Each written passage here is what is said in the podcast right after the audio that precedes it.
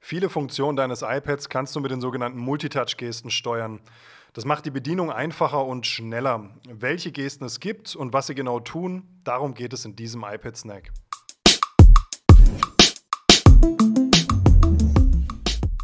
Die erste Multitouch-Geste, die ich dir zeigen möchte, ist die für App schließen.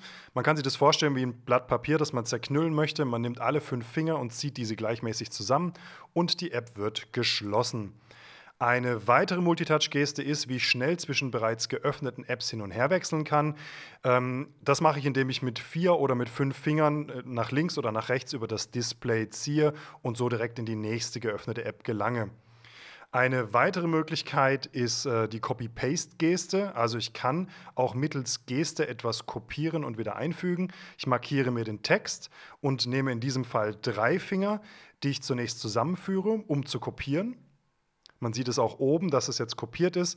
Und ich könnte jetzt äh, über die Geste mit drei Fingern auseinander diesen Text an einer anderen Stelle auch wieder entsprechend einfügen.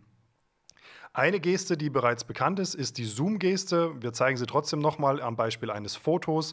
Wenn ich mit zwei Fingern auseinanderziehe, dann wird das Foto größer und wenn ich die Finger wieder zusammenziehe, dann wird es kleiner.